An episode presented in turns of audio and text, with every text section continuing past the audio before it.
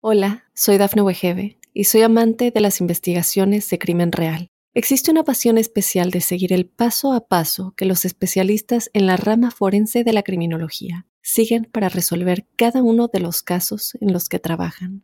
Si tú, como yo, eres una de las personas que encuentran fascinante escuchar este tipo de investigaciones, te invito a escuchar el podcast Trazos Criminales con la experta en perfilación criminal, Laura Quiñones Orquiza en tu plataforma de audio favorita. Óyenos audio. Advertencia.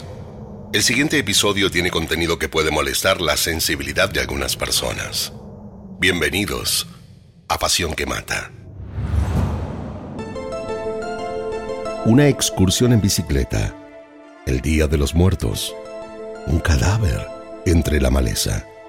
Un millonario involucrado con el crimen y el Poder Judicial encubriendo al asesino. Esto es Pasión que Mata, una producción original de Óyenos Audio, en donde analizamos los asesinatos más terribles, las historias de celos, engaño, abandono y ambición que llevaron hasta la locura a sus protagonistas. En el episodio de hoy hablaremos de Ariadna López, el crimen que hizo estallar las protestas en México. Soy Fabián Carabajal. Bienvenidos.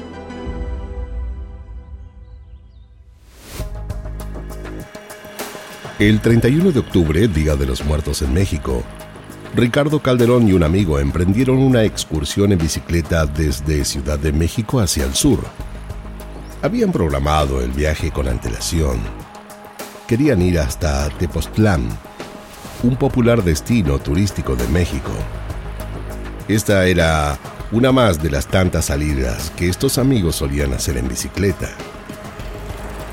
En el trayecto, ambos decidieron desviarse de la carretera para hacer una pausa en las afueras de la hermosa ciudad colonial. El día era maravilloso. Había un sol pleno y los ciclistas estaban entusiasmados con la travesía. A unos metros de donde aparcaron, hubo algo que les llamó poderosamente la atención. Sintieron la necesidad de acercarse un poco más para ver de qué se trataba. Pero jamás imaginaron con lo que se encontrarían.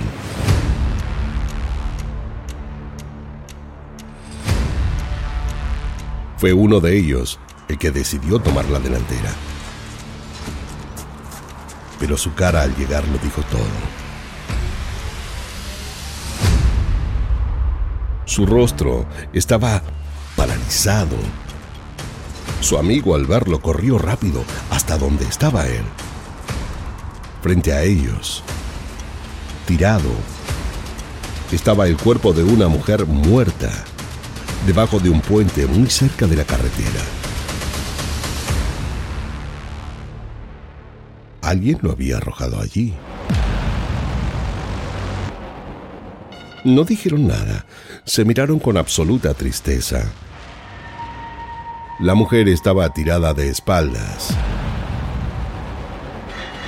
Los brazos los tenía extendidos hacia ambos lados de su cuerpo.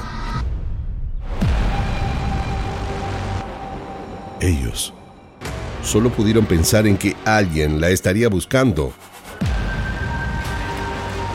¿Cuánto tiempo haría que el cuerpo estaba tirado allí sin que nadie lo viera?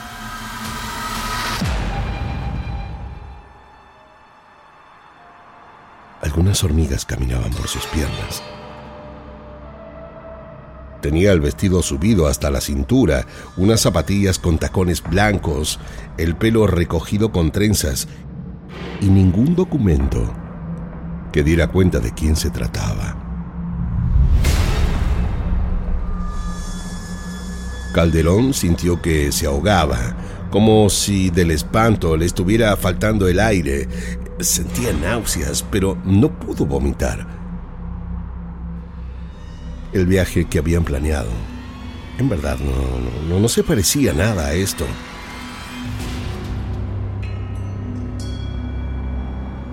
Mientras uno de ellos se quedó junto al cuerpo, el otro fue en busca de ayuda. Los servicios de emergencia de la autopista fueron los primeros en llegar. A los 10 minutos ya habían llegado dos patrulleros, personal forense y una ambulancia. Calderón, sin que nadie se diera cuenta, fotografió. Tomó fotos de algunos de sus tatuajes.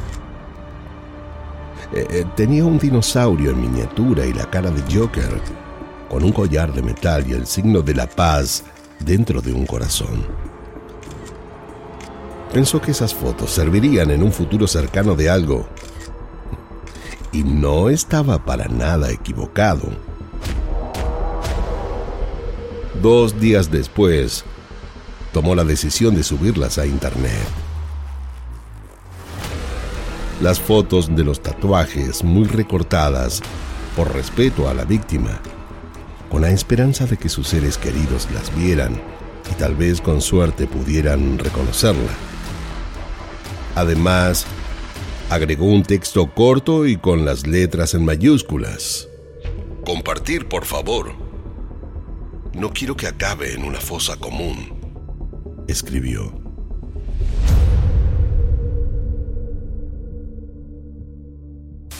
La joven de 27 años desapareció el pasado 30 de octubre en la zona Roma Condesa de la Ciudad de México. El caso tomó inmediatamente estado público. La joven de 27 años muerta era Ariadna Fernanda López Ruiz, la menor de cinco hermanos de un barrio obrero al este de la Ciudad de México, que hacía unos días estaba siendo buscada en la Ciudad de México por familiares y amigos. Ariadna era una mujer alegre pese a varios tropiezos y golpes que había tenido en sus cortos años. Muy humilde y sumamente trabajadora y es que no había tenido una vida fácil. Tras la muerte de su madre había entrado a trabajar a un bar deportivo de la acomodada colonia Condesa en la capital mexicana. Era una mujer divertida, alegre y con luz propia, amante del rock clásico, de las salidas con amigos y la vida sencilla. Solía pasarse los fines de semana entero viendo los episodios del Chavo del Ocho como una forma de recordar las tardes de niña junto a su madre. Una ausencia dolorosa que le acompañó hasta el día de su muerte. Con su padre, la relación era más bien distante. Prácticamente no tenían contacto. Él se había divorciado de su madre y había vuelto a formar una familia. Ariadna tenía por parte de él tres medios hermanos con quienes tampoco tenía contacto asiduo. Lo único que tenía en su vida era su pequeño hijo. El padre del niño no estaba muy presente en la vida de ellos y Ariadna lo único que anhelaba con todo su corazón era poder darle todo a su pequeño para que nunca tenga que vivir la vida de escasez que le había tocado transitar a ella. De la casa donde vivían con su madre los habían echado cuando ésta murió y de un momento para otro se habían quedado en la calle. Eh, fue de improviso. Un día llegaron a la casa y habían cambiado las cerraduras. No pudo ni siquiera entrar para hacerse de sus pertenencias. Unos retrasos en el pago del arriendo habían hecho que los propietarios tomaran esa decisión. Esa situación fue la que la llevó a salir a buscar un trabajo mejor pago, y fue una amiga quien le consiguió el trabajo en Sixties. Pero durante la pandemia, no tuvo más remedio que resolver su economía de otra manera, y fue allí que puso su propio negocio de manicuría. Los bares y restaurantes estuvieron cerrados por un largo periodo hasta que finalmente en México, como en el resto del mundo, volvieron a abrir. Ariadna entonces pudo continuar con su trabajo en el bar. Allí había establecido lazos de profunda amistad con sus compañeras y volver para ella fue todo un acontecimiento. Sus hermanos y amigos eran su única familia. En ese trabajo fue que conoció a Vanessa Flores, una joven de 20 años que, como ella, hacía las veces de mesera, y a un cliente asiduo, Rautel Astudillo. Un hombre de mucho dinero que asistía al bar con suma regularidad. Este no solo llamaba la atención de todos por sus generosas propinas, sino que para los trabajadores de Sixty era un botín en puerta. Llegaba siempre en una camioneta de alta gama acompañado por su chofer. En una noche normal podía gastar eh, cuatro mil dólares y hasta había llegado a gastar en varias oportunidades más de 8 mil dólares compartiendo tragos con sus amigos. Rautel vivía a pocas cuadras del lugar. Era habitual que invitara a las mozas o gente que había conocido durante la noche a seguir con los tragos en su casa. Y aunque no quisieran acompañarlo, solía insistir tanto que terminaban yéndose con él. Sabido por todos era que había mantenido relaciones amorosas con varias de las meseras del bar. Ariadna había sido una de ellas mientras en la actualidad eh, le tocaba el turno a Vanessa.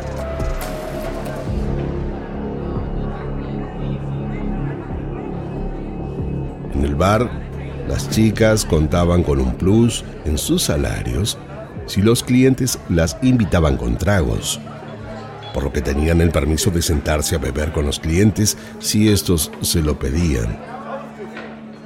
Cuanto más gastaran y bebieran, más dinero ellas recaudaban. Pero muchas de las chicas del lugar eh, ya no querían atender a Rautel. Salían mal de su mesa, eh, las obligaba a beber hasta casi perder la cordura, las trataba con falta de respeto como si fueran cosas y no personas. Sus formas eran hostiles. Pero Ariadna eh, no se negaba a esto y de alguna manera lo sentía como un amigo. El origen del dinero de Rautel era un misterio para todos en Sixty. Y fueron varias las veces que se lo preguntaron. Su respuesta siempre fue la misma. Soy agente aduanero, decía. La realidad era que venía de una familia muy acomodada con varias empresas en su poder.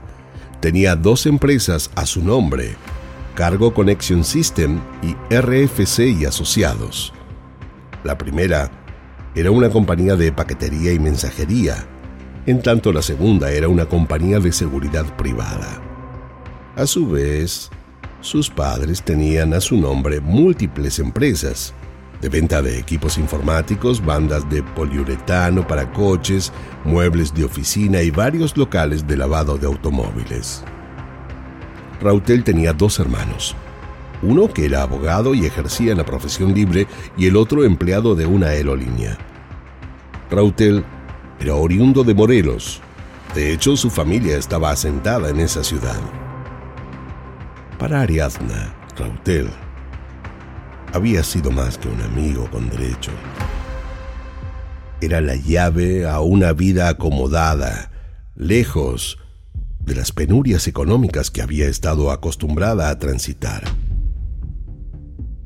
Pero el turno de ella ya había pasado. La nueva noviecita de Rautel era Vanessa. Vanessa nació y creció en Ecatepec, uno de los municipios más inseguros del Estado de México. Pero estaba viviendo en la colonia San Felipe de Jesús, un peligroso barrio del norte de Ciudad de México dominado por la pelea entre grupos del crimen organizado. Era una joven con mucha calle. Los años le habían servido para saber hacerse un lugar y lograr cierto respeto.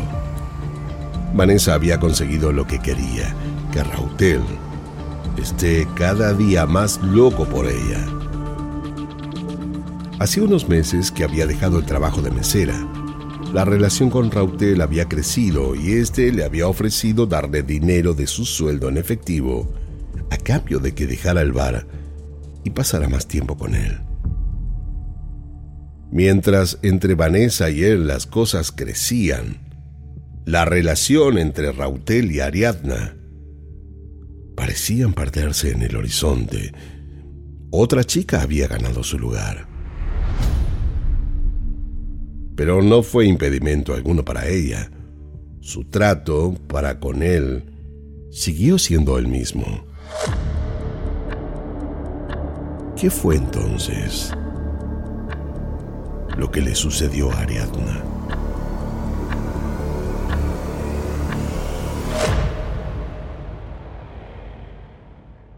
Hola, soy Dafne Wegebe y soy amante de las investigaciones de crimen real. Existe una pasión especial de seguir el paso a paso que los especialistas en la rama forense de la criminología siguen para resolver cada uno de los casos en los que trabajan. Si tú, como yo, eres una de las personas que encuentran fascinante escuchar este tipo de investigaciones, te invito a escuchar el podcast Trazos Criminales con la experta en perfilación criminal, Laura Quiñones Orquiza en tu plataforma de audio favorita. Ariadna tenía el sueño de mudarse con su hijo a vivir a Cancún. Todo lo que podía lo ahorraba. Además de trabajar en el bar, seguía con la manicuría. Sabía que para llegar a poder irse debía esforzarse y mucho.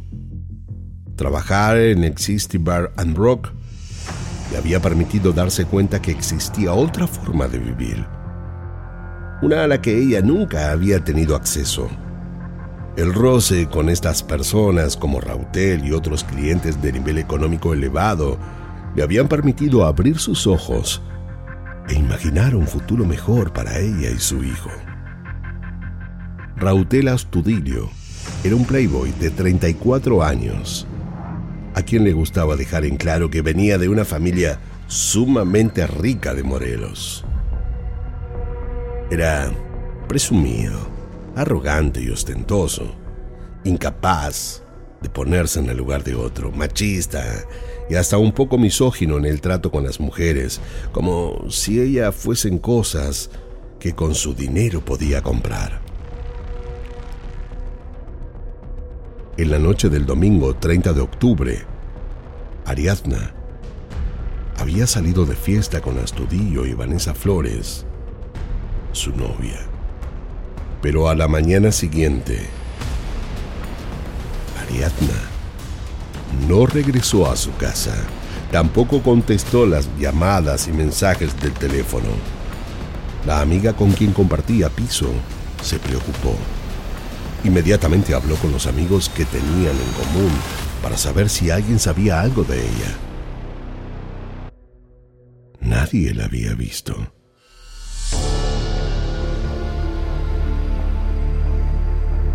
Allí entonces no tuvo más remedio que poner al tanto a sus hermanos.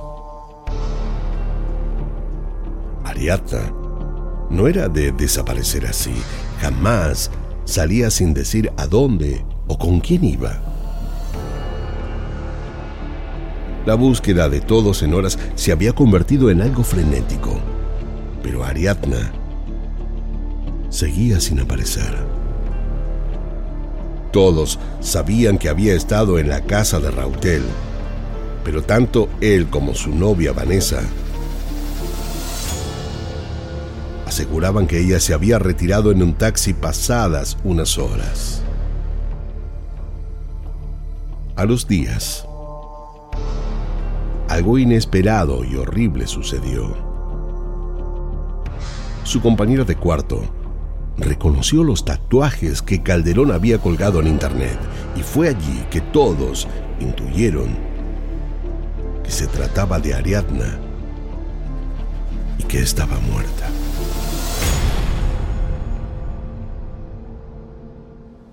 La familia y amigos se pusieron en contacto con Calderón. Mientras tanto, se había dado aviso a la policía de su desaparición y todo México la estaba buscando.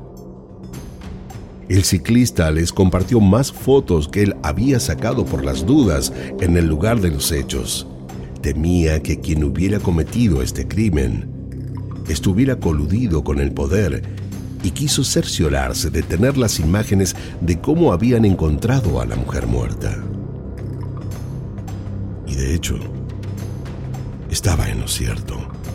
Ariadna Fernanda Ari, una joven que desapareció la semana pasada en la Ciudad de México y que su cuerpo fue encontrado justo hace ocho días.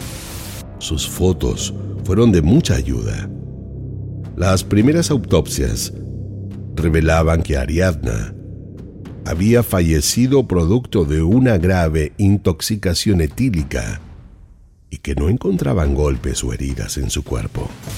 La causa de muerte de Ariadna N es por una, una, una grave intoxicación alcohólica y una consecuente broncoaspiración.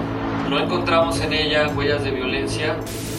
Un séquito de 15 familiares y amigos acudió en tres coches a ver a las autoridades en Cuernavaca, capital de Morelos, el estado donde se encontró el cuerpo de Ariadna y donde se estaba llevando a cabo tanto la autopsia como la investigación.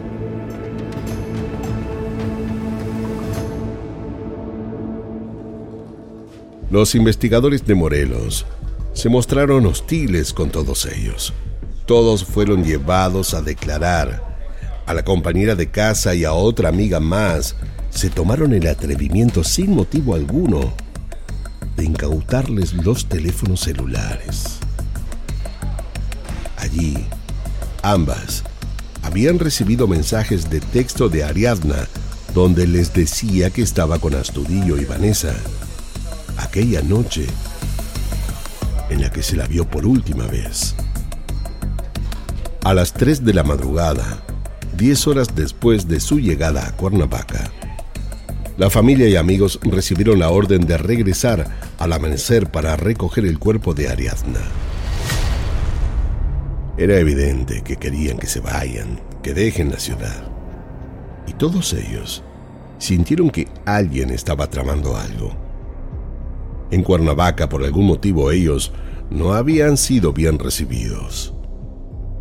Cuando llegaron a México, pidieron vía escrito se le haga a Ariadna una nueva autopsia. Así que todos los hermanos hablamos y decidimos en ese momento acudir a la Fiscalía de Ciudad de México. Eh, queríamos saber la verdad, dijo uno de sus hermanos. Al mismo tiempo, cuando habló con una de las mejores amigas de Ariadna, le confesó. Eh, en verdad no, no te voy a mentir. Sabemos que nos estamos enfrentando a alguien peligroso.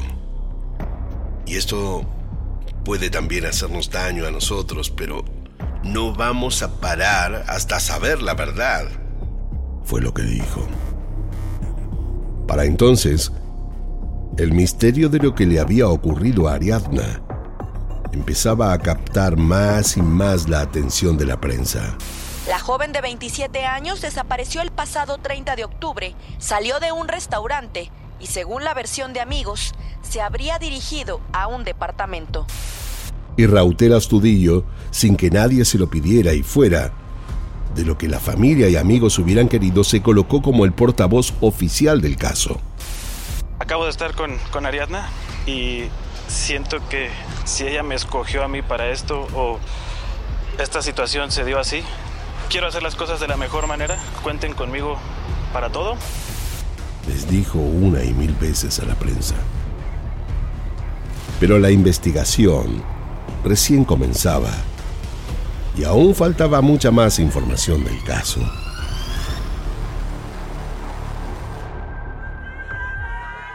El velorio se llevó a cabo en la Ciudad de México. Allí estaban presentes los amigos y familiares más cercanos de Ariadna. Su sobrina fue una de las que decidió tomar el micrófono y decir algunas palabras, eh, como si ella misma fuera su tía muerta.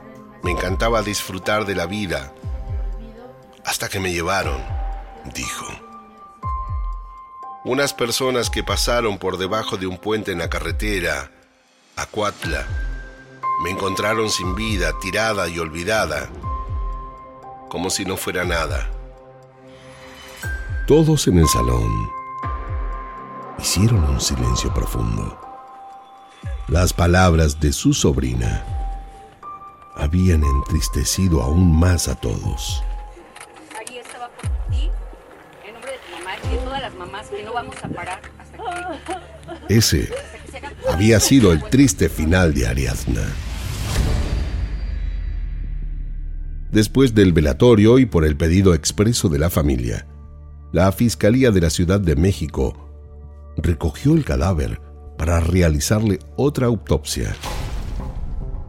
Pasadas unas semanas, se dieron finalmente a conocer los segundos resultados y allí daban cuenta de otra cosa.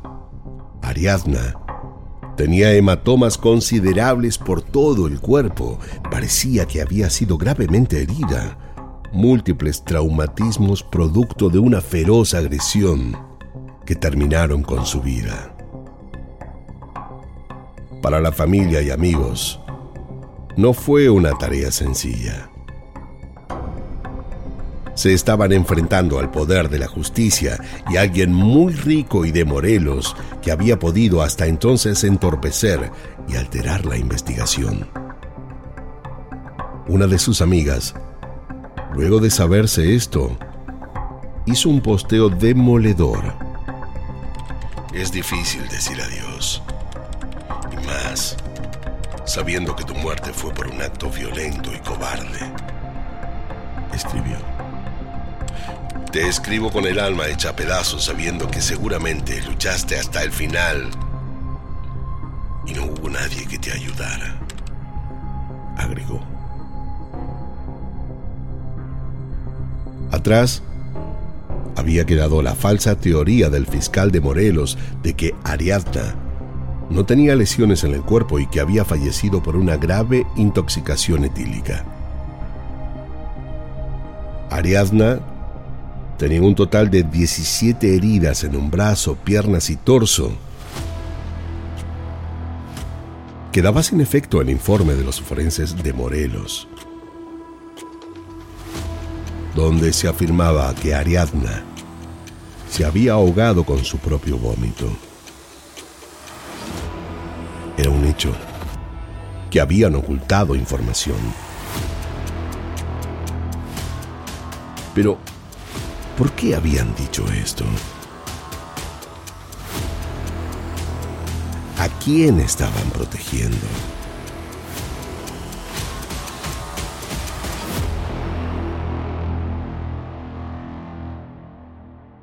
Hola, soy Dafne Wegebe y soy amante de las investigaciones de crimen real. Existe una pasión especial de seguir el paso a paso que los especialistas en la rama forense de la criminología siguen para resolver cada uno de los casos en los que trabajan.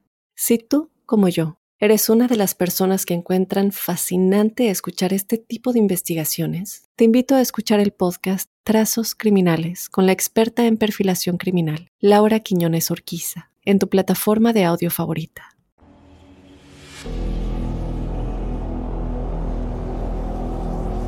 Ariadna había llegado aquella noche fatídica a Fishers, un bullicioso restaurante de mariscos de la Ciudad de México después de las 6 de la tarde del 30 de octubre del 2022.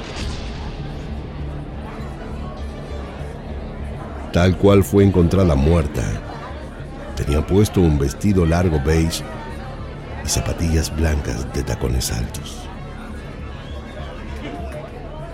Allí había ido para encontrarse con Vanessa Flores y Raute Austudillo. A la reunión de amigos se sumaron más a la mesa. Tomaron y bebieron mientras conversaban todos juntos por aproximadamente dos horas.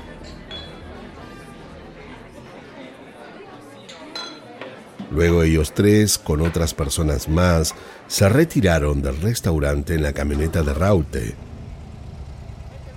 y se dirigieron a seguir bebiendo a su casa como era habitual en él.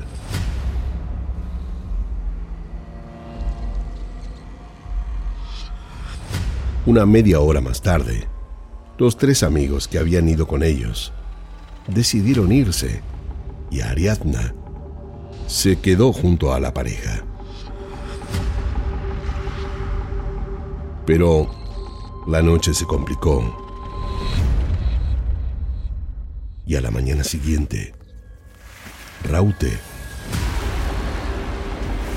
arrastró el cuerpo de Ariadna muerta por el pasillo de su edificio. Lo bajó hasta el estacionamiento como pudo. En las imágenes de la cámara de seguridad, se lo ve a él llevando algo rígido y pesado. Era el cuerpo de Ariadna, que estaba en proceso de rigor mortis. Miró como pudo para todos lados con el único objetivo de cerciorarse de que no hubiera nadie allí presente y la metió en la camioneta. Subió deprisa al asiento del conductor y tomó el camino a Tepoztlán, donde debajo de un puente y al costado de la ruta decidió dejarla.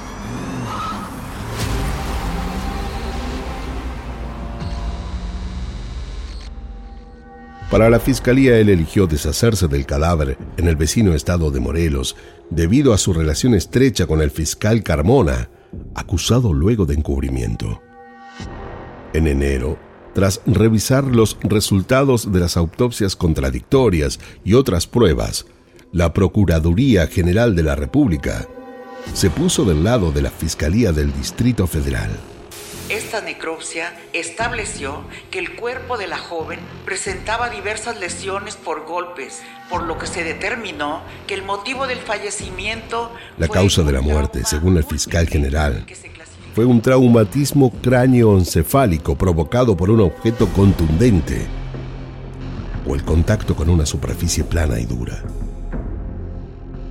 La conclusión de los examinadores de Morelos de que la muerte de López estaba relacionada con el consumo excesivo del alcohol no fue sostenible. A lo largo de, estas, eh, de estos días se contaron dos versiones totalmente distintas. Una por parte de la Fiscalía General de Justicia de Morelos, que contó un cuento, un cuento que fue desmentido totalmente por el eh, gobierno de la Ciudad de México. Todo lo señalaba a Rautel y a Vanessa. Rautel no tuvo más remedio que entregarse de manera voluntaria a la Fiscalía Especializada en Femicidios y Delitos contra las Mujeres de Nuevo León, luego de que tuviera conocimiento de que la orden de aprehensión era inminente en su contra. La investigación de las autoridades capitalinas llevó a la captura de Vanessa en San Cristóbal de Catepec como presunta implicada en el feminicidio.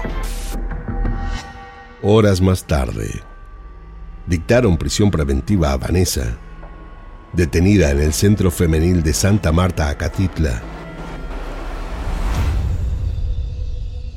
Si no hubiera salido por las redes sociales, eh, todo el ruido que hicimos para difundir a mi hermana, todo el asunto se, se habría olvidado y nadie estaría hoy en la cárcel si Calderón no hubiera publicado las fotografías de los tatuajes, dijo uno de sus hermanos. México estaba convulsionado. Las protestas en las calles rápidamente se hicieron escuchar. La sociedad entera mostró sed de justicia. El aire que se respiraba era de indignación y la gente acompañó con reclamos y marchas el dolor de la familia de Ariadna.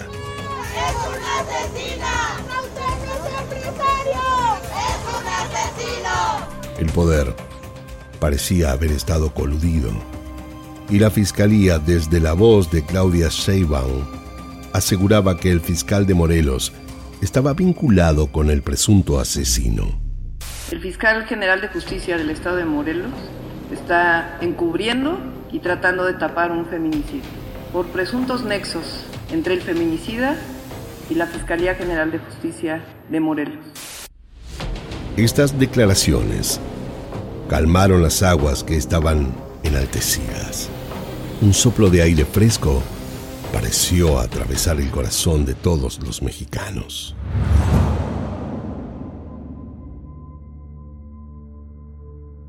Pero, ¿qué fue lo que sucedió? ¿Por qué la mataron? Una vez que la asesinaron, intentaron ocultar la muerte de Ariadna. Los registros de llamadas y mensajes de WhatsApp entre ambos fueron puestos a investigación y la verdad salió a la luz. Si bien varios de los mensajes que se habían estado enviando entre ellos horas después de haber arrojado el cuerpo de Ariadna en Morelos fueron borrados, la policía, tras un arduo trabajo, logró recuperarlos.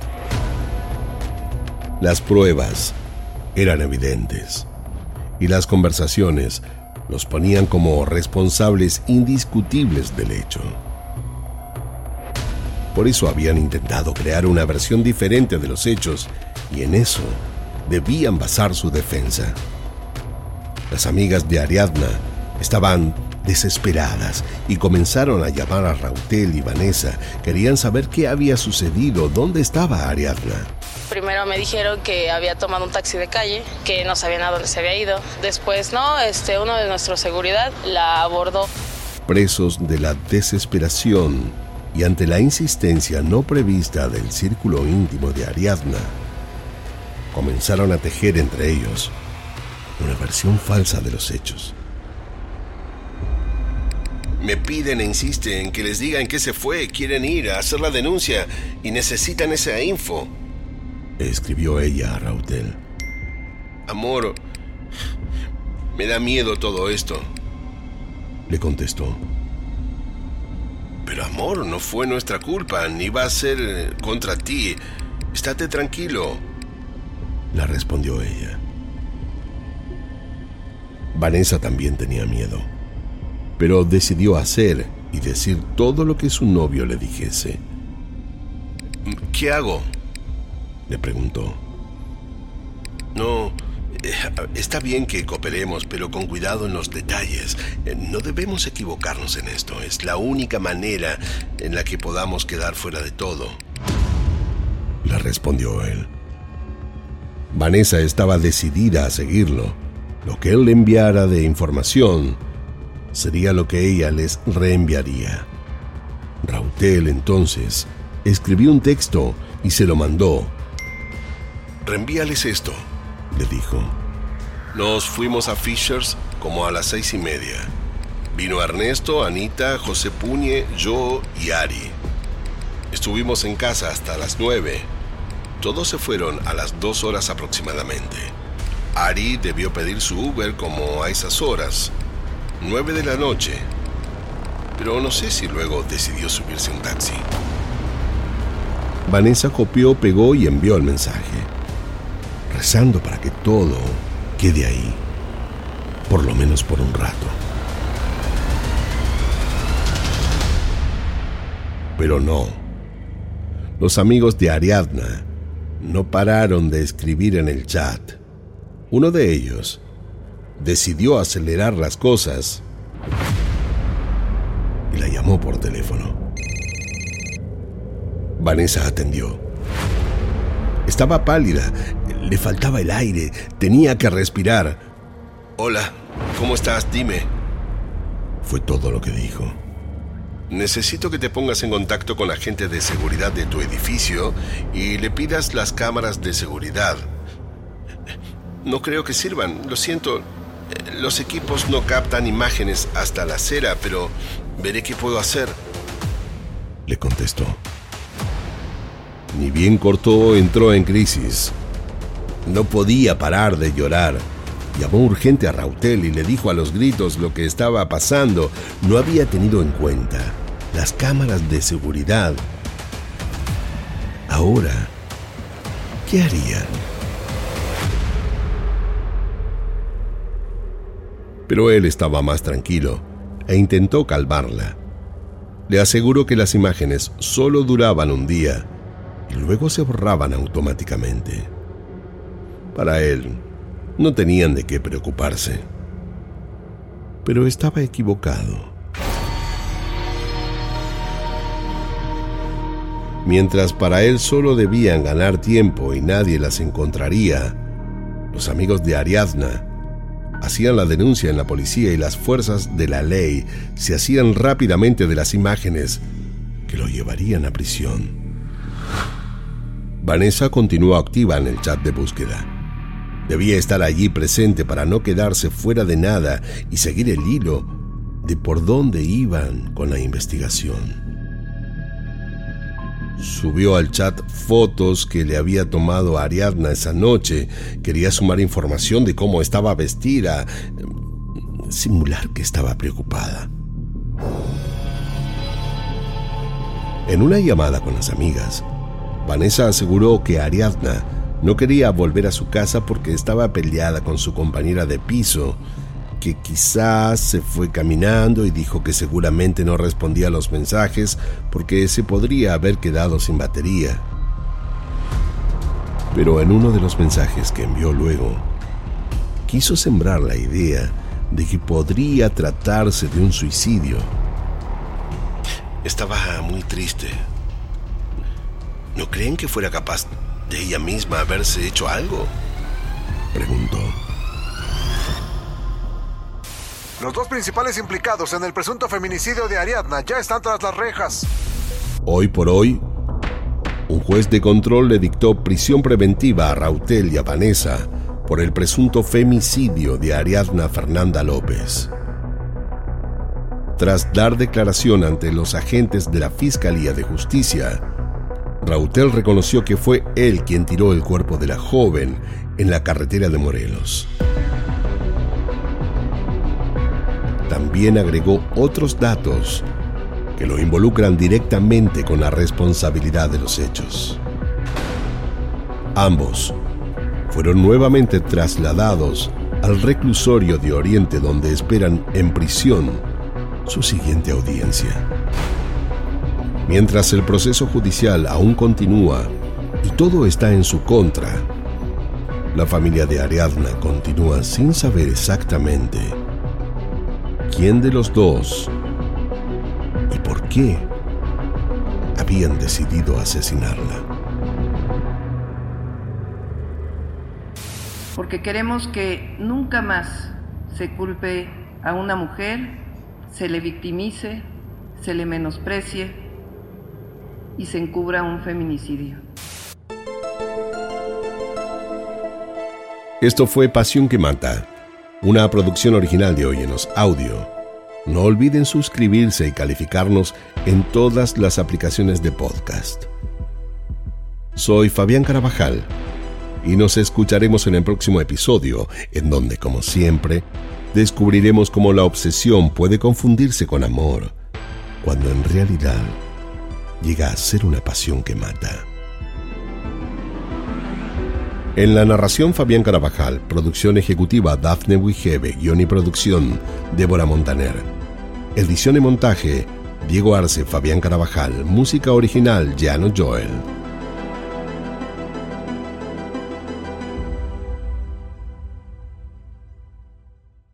Hola, soy Dafne Wegebe y soy amante de las investigaciones de crimen real. Existe una pasión especial de seguir el paso a paso que los especialistas en la rama forense de la criminología siguen para resolver cada uno de los casos en los que trabajan.